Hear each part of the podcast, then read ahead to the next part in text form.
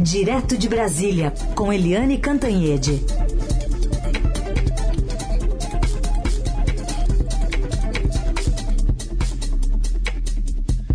Oi, Eliane, bom dia. Bom dia, Raíssa e Carolina, ouvintes. Oi, Eliane, bom dia. Conta pra gente, pelo que está chegando de sinal aí em Brasília, o deputado Daniel Silveira fica ou não fica na CCJ da Câmara? Gente, que confusão, né? Gente, é a maior confusão, porque, uh, bem, o PTB é que botou o Daniel Silveira, que indicou o Daniel Silveira para a CCJ, que é a comissão mãe das comissões lá da Câmara, né? A Comissão de Constituição e Justiça. Todos os projetos de lei, emenda constitucional, qualquer coisa tem que passar antes pela CCJ, que diz se a proposta é ou não constitucional.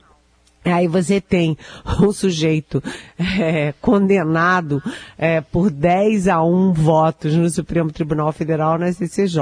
Mas enfim, agora está um impasse, porque um grupo de parlamentares foi ao Supremo, né, dizer que eles estão se mobilizando para tirar o Daniel Silveira da CCJ. Mas isso não depende deles, depende do partido, não depende nem mesmo do presidente é, da CCJ, né, que é o deputado Arthur Maia, do União Brasil da Bahia. Não depende dele, não depende de outros parlamentares, depende unicamente do PTB. E quem é o PTB? O que, que é o PTB? É o partido do Roberto Jefferson, que também foi preso pelos mesmos motivos do Daniel Silveira. Né, de andar armado, de ameaçar o Supremo, ameaçar a integridade física dos ministros do Supremo, ou seja, é o mesmo tipo de valentão, o mesmo tipo de crime, o mesmo tipo de, de tudo. Então, por que que o PTB é, se disporia a retirar o Daniel Silveira. Então está o impasse. E outro impasse é que são três é, alvos né, para o Daniel Silveira. Um é a condenação a oito anos e nove meses, que muita gente, aliás, considera exagerada no caso dele, e foi determinada por dez votos a um lá no Supremo. Neste caso, o presidente Jair Bolsonaro concedeu uma graça constitucional, um indulto, que é considerado é, dentro das regras. O presidente tem poder para isso, apesar de presidente nenhum ter feito um indulto individual desse tipo. Nenhum. Em 45 anos não se tem notícia é um tanto inédito, mas o presidente pode fazer. A segunda questão é da cassação de mandato. É, o Supremo diz que é automática depois da condenação, mas a Câmara e apoio do Senado dizem ambos que isso depende do Congresso Nacional e no caso de deputado da Câmara dos Deputados. Então a Câmara é que tem que julgar se ele será cassado ou não. E, em terceiro lugar, a inelegibilidade. Os ministros do Supremo dizem, ele, Daniel Silveira, está inelegível. Mas olha, vocês já imaginaram o sujeito é, passar por uma votação na Câmara, um dia, sabe-se lá quando, e manter o mandato. Mas aí ele mantém o mandato e perde a condição de elegibilidade. É tudo uma maluquice você conversa na Câmara, conversa é, no Congresso, é, conversa no Congresso em geral, conversa no Supremo e está todo mundo confuso, ninguém sabe onde essa história vai parar.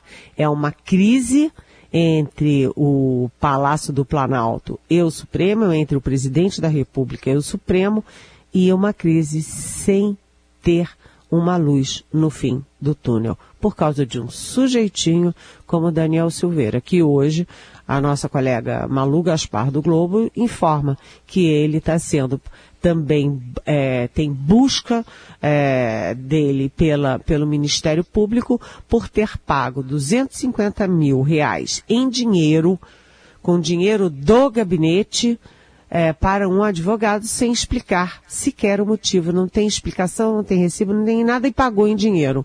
e ele está fugindo da justiça nesse caso. Se acontecer isso, ele deixa, inclusive, de ser réu primário e tem duas, dois, duas possibilidades de condenação. Acompanharemos tudo, mas temos também uma outra notícia que vem lá do Congresso Nacional, da Câmara e do Senado, que é de que um dia depois do presidente Bolsonaro, lá numa cerimônia no Planalto, aliás, ao lado lá até do Daniel Silveira, ter defendido uma contagem paralela de votos por militares e agora eles se manifestam os presidentes da Câmara e do Senado é, com, com firmeza aí na contramão do presidente da República, né, Eliane? É, essa é a boa notícia da semana. Né? A boa notícia da semana eu achei muito importante é, porque o presidente do Senado, o senador Rodrigo Pacheco, que é do PSD de Minas, ele sempre tem se manifestado mesmo claramente a favor do processo eleitoral, das urnas eletrônicas, da justiça eleitoral, portanto, do TSE. Então, ele é apenas reafirmou o que ele vem dizendo. Mas o presidente da Câmara, o Arthur Lira, que é do PP, PP de Alagoas, ele é bolsonarista e ele teve apoio do presidente Bolsonaro na eleição para a presidência da Câmara. E ele tem jogado muito o jogo do Jair Bolsonaro e do governo. E, e a nota dele é bastante incisiva e o Arthur Lira, é, na manifestação dele, diz o seguinte, que a a, em outras palavras, que a urna eletrônica é reconhecida por todos os brasileiros e que você tentar desacreditá-las é deslegitimar todos os que foram eleitos pelo sistema. Todos, ele usou a expressão, todos nós eleitos por esse sistema. Inclusive, ele está abrangendo, portanto, a legitimidade do próprio presidente Jair Bolsonaro. O Arthur Lira foi muito incisivo e isso é uma demonstração do centrão de que, olha, tudo tem limite. Eles aprovam Bolsonaro, ajudam, estão tá na campanha, etc., mas não vão ficar com o Bolsonaro contra a democracia e as instituições. Eu achei muito importante e atenção. A nota termina dizendo o seguinte: o Congresso é o guardião da democracia. Isso é também um recado para as Forças Armadas, porque o presidente Bolsonaro vive dizendo que o guardião disso e daquilo são as Forças Armadas. E lá os presidentes do Congresso avisam: guardião da democracia é o, é o Congresso. Congresso é guardião da democracia. Eliane, mas isso não é muito pouco diante do que, enfim, a gente tem visto nessas semanas, manifestações de blindagem do próprio Congresso para o Daniel Silveira, enfim, não é, não é muito pouco uma nota, uma manifestação é, nas redes sociais? É, Carolina, a política é feita de gestos e palavras também. E aí você tem movimentos paralelos que estão andando juntos do centrão. Por exemplo, no caso da CCJ, os bolsonaristas, os, aqueles que chegaram de primeiro mandato, eles articularam para manter a CCJ, a, CC, a presidência da CCJ. Era a Bia Kicis, bolsonarista de quatro costados, e estava tudo pronto para ser o Major Vitor Hugo, que entra e sai do Palácio da Alvorada, do Palácio do Planalto com maior desenvoltura, super bolsonarista. E o Centrão foi quem articulou para tirar a presidência dos bolsonaristas e arranjar um jeito de dar para um deputado do uh, União Brasil.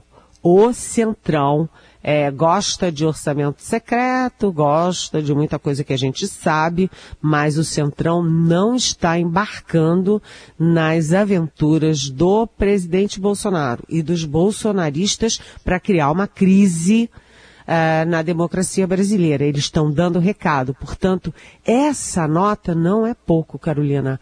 É uma nota do Arthur Lira, um dos maiores líderes do Centrão contra o presidente Bolsonaro. Você vai olhar desde que ele assumiu a presidência, não tem nenhum ato, nenhuma palavra, nenhuma manifestação do Arthur Lira batendo de frente com o Bolsonaro. E neste caso, ele bateu de frente com o presidente Bolsonaro. Ele está dizendo: opa, basta. Daqui o Centrão não vai junto com você nessa aventura de desacreditar as instituições, as, as instituições e principalmente as eleições. Por quê? Porque o temor de todo mundo e inclusive do Centrão é de que o Bolsonaro esteja armando o golpe do Donald Trump lá nos Estados Unidos. Acaba a eleição. Se ele perder, ele põe a turba dele armada é, para invadir, sei lá, o Supremo, Congresso, qualquer coisa para questionar a eleição. E aí o Supremo está avisando: nós não vamos com você, Bolsonaro. Nós vamos até a eleição, queremos os nossos carguinhos, o nosso orçamento, mas não vamos partir para esse tipo de guerra. É, portanto, não é pouca coisa não. É uhum. importante. Até porque nem para o centrão, né, circular no ambiente que não seja democrático é bom. Exatamente de análise política direto de Brasília com Eliane Cantanhede, agora para falar de uma decisão importante, na verdade, três, né, envolvendo o Supremo Tribunal Federal, que derrubou decretos ambientais do governo Bolsonaro. Me chamou atenção o placar, viu, Eliane? 10 a 0, nem o, aqueles dois votaram a favor? Pois é. Do governo? Nem o Cássio Nunes Marques, que vota tudo com o governo, e nem o André Mendonça, que no caso do Daniel Silveira votou a favor da condenação e irritou inclusive o presidente Bolsonaro. Mas foi 10 a 0 e só não foi 11 a 0 porque o Dias Toffoli é, não compareceu e não votou. Mas o que que foi isso?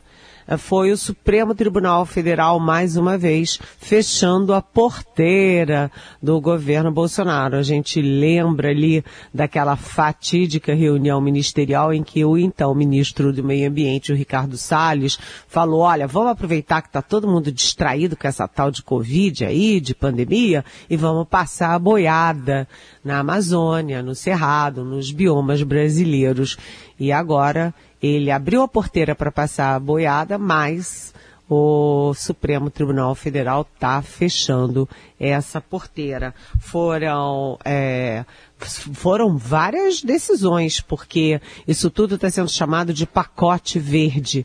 E em alguns casos, o Supremo, inclusive, foi na contramão da posição da PGR, a Procuradoria Geral da República, e da AGU, a Advocacia Geral da União. É, um, um deles é o decreto que excluiu a participação da sociedade civil no Conselho do Fundo Nacional do Meio Ambiente, o FNMA. Ou seja, o governo Bolsonaro tira, tirou todos os representantes da sociedade civil do Fundo do Meio Ambiente, tirou todo mundo. E agora o Supremo manda devolver. A segunda decisão foi uma ação que afastou os governadores dos estados da Amazônia Legal do Conselho Nacional da Amazônia Legal. Ou seja, um Conselho Nacional da Amazônia Legal sem ter os governadores dos estados da própria Amazônia Legal. E aí o, o Supremo foi e repôs os governadores. Né? E tem um decreto que extinguiu o comitê organizador do Fundo Amazônia né, é, que é também uma forma de afastamento integral da sociedade civil sobre como usar esse fundo Amazônia.